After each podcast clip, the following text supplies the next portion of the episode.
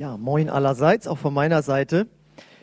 Wir kommen jetzt ja gleich zur Taufe und das ist nicht für jeden Menschen sofort hier in Deutschland ersichtlich, warum wir das so machen, wie wir das machen. Und äh, deswegen möchte ich da äh, paar Sätze vorher zu sagen. Und die Predigt trägt heute den außergewöhnlichen Titel von Tierfällen und der Taufe. So, ich hoffe, dass mindestens das eure Aufmerksamkeit fesseln wird. Und da kommt jetzt als erstes erstmal so ein Predigttext, der scheinbar mit dem Tierfell nichts zu tun hat, aber es wird sich auflösen. Und den finden wir in Apostelgeschichte Kapitel 22, Vers 16. Da heißt es, zögere also nicht länger, lass dich taufen und von deinen Sünden reinigen, indem du zu Jesus, dem Herrn, betest.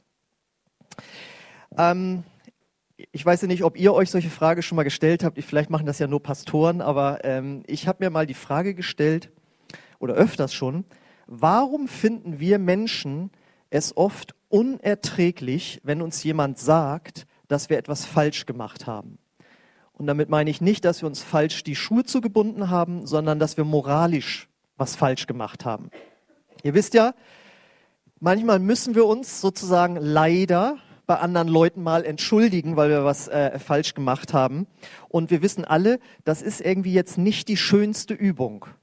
Ja, da überlegen wir doch zweimal, ob das jetzt wirklich notwendig ist, dass man sich da nun für entschuldigen musste und wofür überhaupt. Was habe ich da jetzt falsch gemacht? Und manchmal sieht man es ein und macht man es, aber es ist keine einfache Übung. Und die Frage ist eben, warum finden wir es so schrecklich, dass wir sozusagen beschuldigt wurden, was falsch gemacht zu haben? Warum ist es so ein Unterschied, dass wenn zu uns jemand sagt, du, da hast du gerade was verloren, oh, Dankeschön, oder äh, das fand ich jetzt nicht in Ordnung, was du gesagt hast. Wie bitte? Was? Nee, also Moment mal.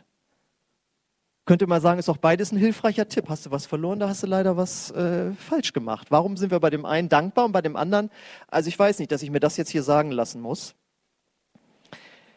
Die Antwort ist, weil es sich innerlich so anfühlt für uns, wie wenn man äußerlich schmutzig geworden ist. Stell dir vor, kaufst dir schöne neue Schuhe, nicht in schwarz hier, sondern in weiß, und dann trittst du in Hundekacke.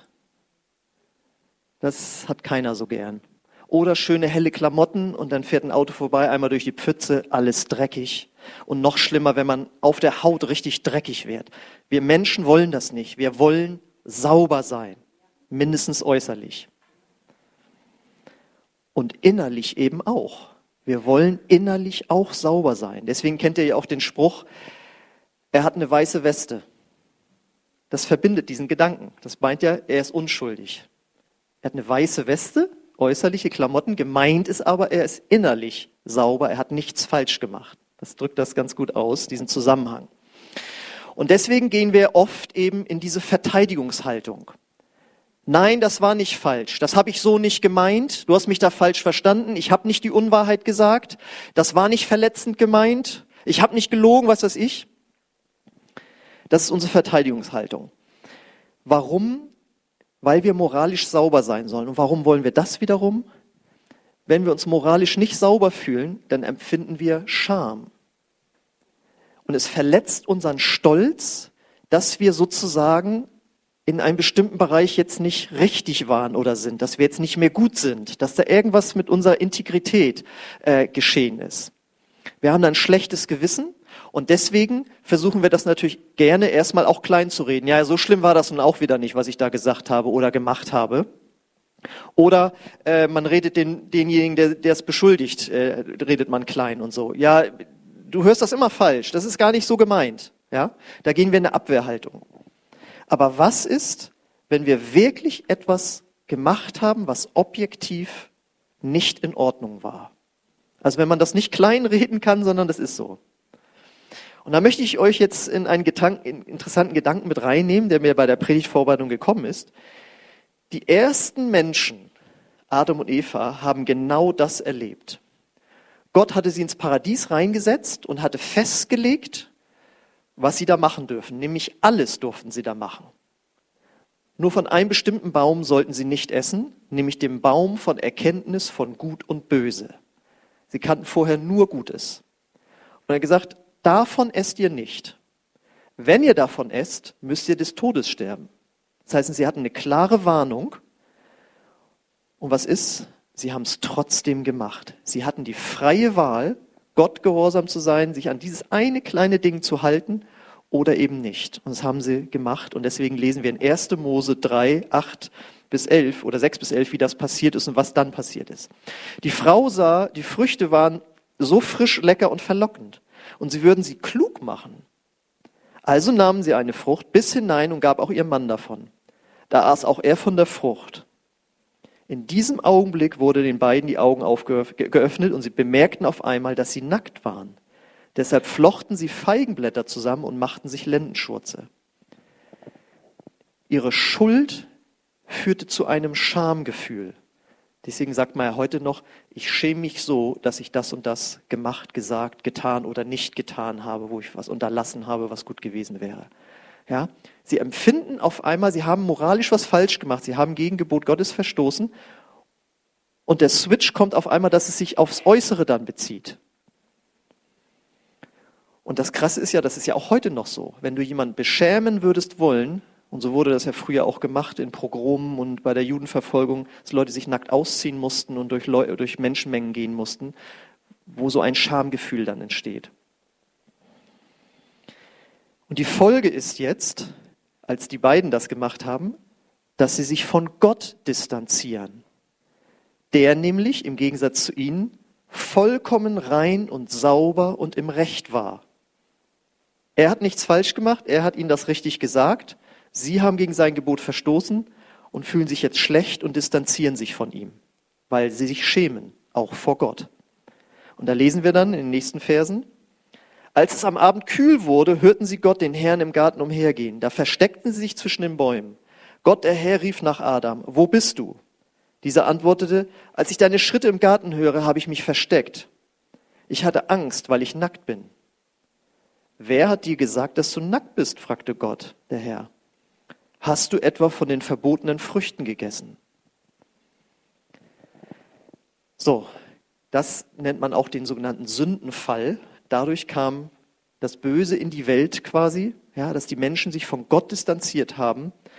Und was, wie löst jetzt Gott dieses Problem? Und jetzt kommen wir dann langsam, dass sich der Predigtitel auflöst. Das lesen wir dann ein paar Verse weiter im Vers 21, 321. Und Gott der Herr machte Adam und seiner Frau Kleidung aus Tierfellen und zog sie ihnen an. Das müsste die nächste Folie sein. Genau.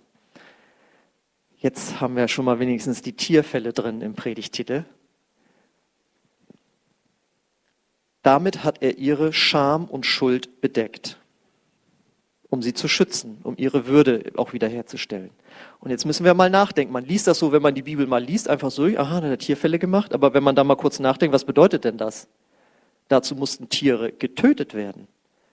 Das gab es vorher nicht im Paradies, da gab es keinen Tod. Da war alles super, perfekt. Die Menschen wurden ungehorsam gegen Gott, die Sünde kam in die Welt und jetzt muss getötet werden auf einmal. Tiere wurden getötet, um äh, diese Fälle herzustellen. Sie wurden geopfert, um die Scham des Menschen zu bedecken. Und daraus entstanden dann später, das war wirklich ein ganz früher Vorläufer, wenn ihr dann im Alten Testament lest, das Volk Israel musste ja ganz viele Tieropfer immer wieder bringen, um, wenn jemand gesündigt hatte, diese Schuld zu bedecken. Das ist im Grunde genommen der Vorläufer der ganzen Tieropfer, die gebracht wurden im Alten Testament. Und wenn du dich ein bisschen mit der Weltgeschichte auskennst, dann weißt du, in ganz, ganz vielen Völkern gab es Tieropfer, die gebracht wurden, um die Gottheit sozusagen zu versöhnen, damit, dass man eben als Mensch oder Volk was falsch gemacht hatte. So, jetzt haben wir schon mal das mit den Tierfällen drin. Jetzt geht's weiter. Wie ist es jetzt? Jetzt sind wir wieder bei uns heute. Wie ist das heute, wenn wir was falsch gemacht haben, wenn wir uns versündigt haben sozusagen? Wenn man sich schämt für irgendwas, was macht man dann? Da gibt's erstens die Möglichkeit, dass man das eben leugnet und sich rausredet. Habe ich nicht gesagt, war nicht so, war nicht so gemeint, alles Mögliche, alles Mögliche. Das Problem ist nur, die anderen, wenn du wirklich was falsch gemacht hast, sehen trotzdem, du redest dich raus, aber sie wissen, du hast dich schuldig gemacht. Du wirst das nicht los. Wie man so sagt, er hat Dreck am Stecken. Genauso wie du echten äußerlichen Schmutz nicht wegreden kannst. Ja? Also wenn ich jetzt hier die Schuhsohlen betrachte, von Weitem sieht man das nicht, schon schmutzig. Ich kann jetzt nicht leugnen, dass ich hier mit samtweißen Schuhen hier auf die Bühne gekommen bin. Die kann, das kann ich nicht wegreden. Das ist objektiv da. Ist also nicht so gut. Macht man keinen so guten Eindruck bei den anderen Menschen. Das zweite ist natürlich, das ist die bessere Möglichkeit. Man gibt es zu und man bittet um Entschuldigung. Und wenn der andere dann sagt, ja, ich nehme die Entschuldigung an, ach, dann hat man ein ruhiges Gewissen. Das heißt, der andere wischt sozusagen deine Schuld weg, indem er Vergebung ausspricht. Das Problem ist nur, was ist, wenn die Schuld, die man begangen hat, so groß ist, dass eine Entschuldigung nicht ausreicht oder zu klein wirkt? Vorgestern ist leider der Leiter der Gemeindeberatung unseres Bundes, Peter Riedel, mit dem ich im letzten Jahr vierteljährlich zu tun hatte, mit 62 Jahren bei einem Fahrradunfall äh, gestorben. Ganz tragisch, ganz schrecklich. Und da habe ich das gelesen, was in der Zeitung darüber stand. Ein Laster, er fuhr auf dem Fahrradweg mit Helm und allem. Und der Laster ist in so eine Bucht raus, zu weit rüber auf den Radfahrweg und dann gegen ihn und ist er vom Anhänger überfahren worden und war sofort tot. Total schlimm, total schrecklich. Meint ihr, dass eine Entschuldigung des Fahrers bei der Familie ausreicht, um die Schuld wegzunehmen? Nein. Da wird es eine Gerichtsverhandlung geben, da wird das genau nachgeprüft und dann wird er irgendwie zur Rechenschaft gezogen werden dafür, sicherlich. Die Entschuldigung könnte die Schuld nicht einfach so wegnehmen, selbst wenn die Familie sagt, okay. Es gibt noch größeres Problem. Was ist, wenn der andere die Bitte, deine Bitte um Entschuldigung nicht annimmt und dir sozusagen keine Vergebung gewährt, was ist denn dann? Ist die Schuld dann weg? Ja, ich habe es versucht. Ich habe es ja versucht. Ich wollte mich entschuldigen, habe ich gemacht, wurde nicht angenommen. Ist die Schuld dann weg? Kann man sich eigentlich selbst entschuldigen? Ne? Eigentlich müsste man ja eigentlich immer sagen, ich bitte um Entschuldigung, dass der andere sagt, okay, aber wir sagen ganz oft, ich entschuldige mich. Und wenn der anderes annimmt oder nicht, ist egal. Kann man das eigentlich? Und jetzt kommt jetzt noch tiefer. Also ihr merkt so, ich weiß, das sind wahrscheinlich pastorale Gedanken, aber, aber wir waren ja angefangen, warum ist es das so unangenehm? Jetzt geht's noch tiefer.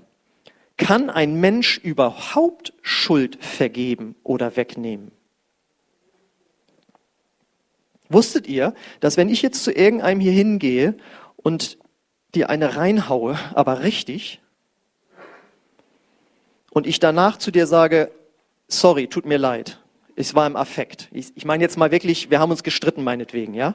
Es tut mir leid, äh, ich war im Affekt und du sagst dann, okay, kann ich verstehen, wie ich mich da benommen habe, kann ich verstehen, ich vergebe dir. Wusstet ihr, dass ich dann trotzdem, wir haben hier einen angehenden Polizisten, äh, angezeigt werden muss, weil ich habe gegen ein Strafgesetz verstoßen. Ich darf niemand anders, das ist Körperverletzung. Ob ich mich entschuldige oder andere sagt, das nehme ich an, spielt keine Rolle mehr. Ich muss angezeigt werden, weil ich gegen ein Strafgesetz verstoßen habe. Und wenn es dann zu einer Gerichtsverhandlung kommt, ist das Interessante, dann ist derjenige, der, den ich äh, geschlagen habe, Zeuge. Er ist nicht Ankläger. Ankläger wäre er in einem extra zivilrechtlichen Prozess. Aber im Strafgesetz ist der Staat der Ankläger, weil der Staat sagt, das dulden wir hier nicht. In unserem Land darf man nicht andere Leute einfach Körper verletzen, also schlagen. Der Staat, ah, der ist irgendwie der Staatsanwalt, der klagt mich dann an. Ich habe dann Verteidiger und der, den ich geschlagen habe, ist dann der Zeuge. Was soll diese lange Geschichte hier, Axel? Kann ein Mensch Schuld wegnehmen? Was ist, wenn über allem, was wir falsch machen, das göttliche Gesetz schwebt?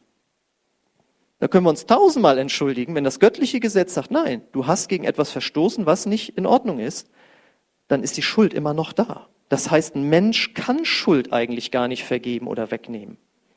Das bedeutet, nur Gott kann Schuld vollends vergeben und unsere Scham bedecken. Und weil Gott uns so liebt, will er das auch. Und jetzt kommt's. Und wieder geschieht es durch ein Opfer, das gebracht wird oder gebracht wurde.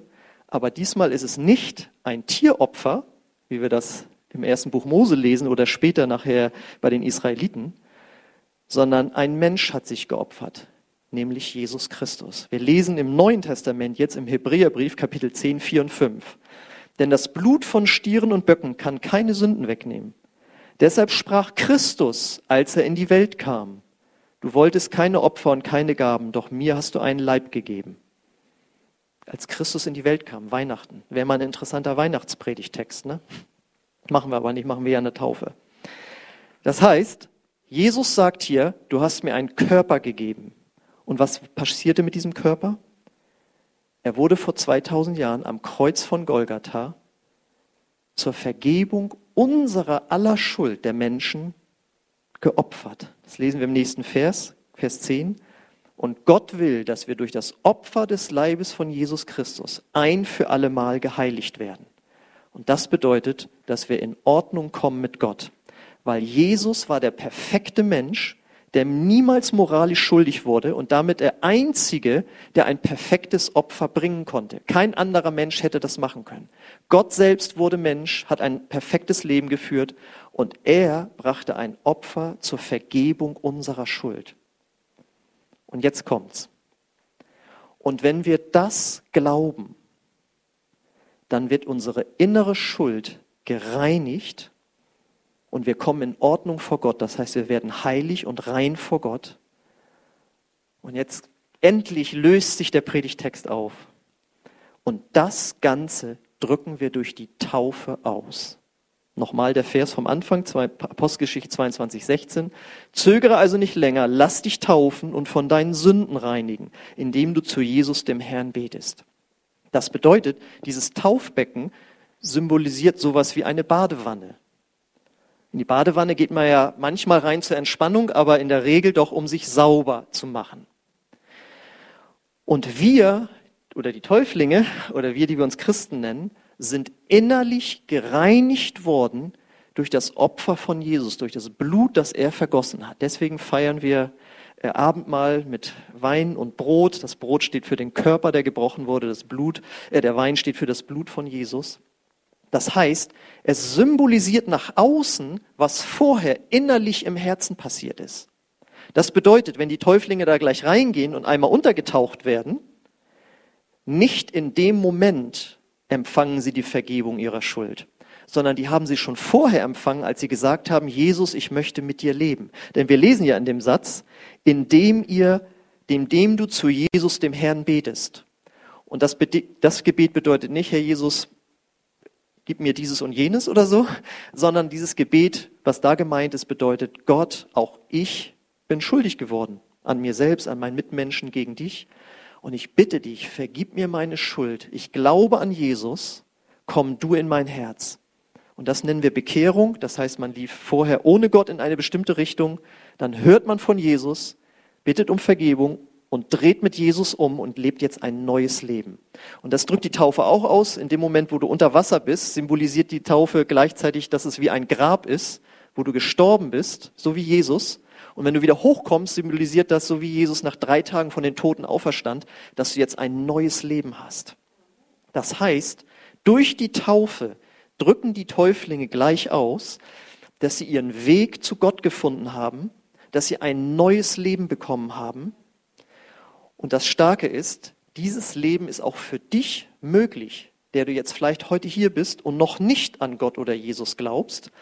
Aber wenn du ganz ehrlich bist, ich habe noch keinen Menschen getroffen, der nicht auch schon mal sich verfehlt hätte, der nicht schon mal schuldig geworden wäre. Also ich bin es auf jeden Fall.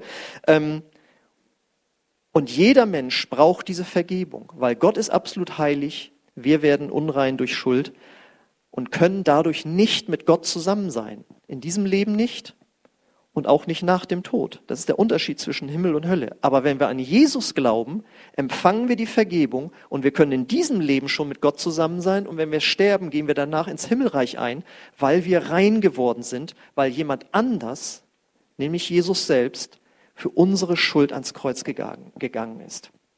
Und das Starke ist, egal was du gemacht hast, egal wofür du dich schämst, Und das können manchmal Sachen wirklich aus der Kindheit sein, aus der Jugend. Ja, es kann auch etwas sein, was gestern passiert ist. Vielleicht gibt es etwas, was dich so belastet, dass ich das damals zu meinen Kindern gesagt habe oder zu meiner Frau gesagt habe oder dass ich das gemacht habe oder dass ich das unterlassen habe. Manchmal läuft man ja durchs Leben und es wird einem klar, man hat große Fehler gemacht. Ja, auch an anderen Menschen. Man kann sich auch an seinem Körper versündigen, was man da äh, falsch machen kann. Ja, und du merkst, da ist was, das, das ist belastet dich. Und ich kann dir sagen, Gott ist in der Lage, diese Schuld vollkommen wegzunehmen, dass du ein vollkommen reines Gewissen machst, bekommst. Das kann dir kein Mensch geben, das kannst du dir nicht selbst geben, das kann dir nur Gott geben. Und das ist das, was die Täuflinge erlebt haben vor vielen Monaten bereits. Ja, bei mir lag zwischen diesem Gebet der Bekehrung und der Taufe ein halbes Jahr. Und es war mir wichtig, das war 1994, das nach außen zu zeigen. Ich glaube an diesen Jesus. Ich glaube, dass er mich reingemacht hat. Seht, was ich jetzt hier für eine Tat durchziehe. Warum macht man sowas Verrücktes?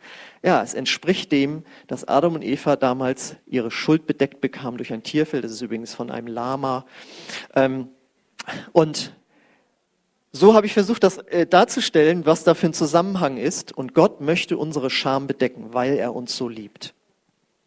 Und deswegen taufen wir auch keine Säuglinge, weil erstmal sind die ohne Schuld und äh, die ganze Taufform ist bei uns anders. Das ist die biblische Form. Das nur noch mal zur Erklärung, weil öfters Fragen sind, warum macht ihr das jetzt auf diese Art und so weiter. Das ist die Art, wie die Bibel sagt, dass wir Menschen taufen sollen. Und jeder von uns ist nur ein Gebet von Gott entfernt, diese Vergebung zu bekommen. Da muss man nicht 30 Jahre in die Kirche für gehen oder so und so viel Geld spenden oder sonst was aufsagen, sondern einfach nur ein offenes Herz zu haben, zu sagen, Gott, vergib auch mir meine Schuld, komm auch du in mein Herz und ich will ab jetzt so leben, wie du es möchtest. Gut, jetzt wissen wir also, warum die Täuflinge das jetzt machen, wie sie es machen. Und äh, ich habe jetzt nach vielen Jahren mal wieder die Ehre, dass ich selbst taufen werde.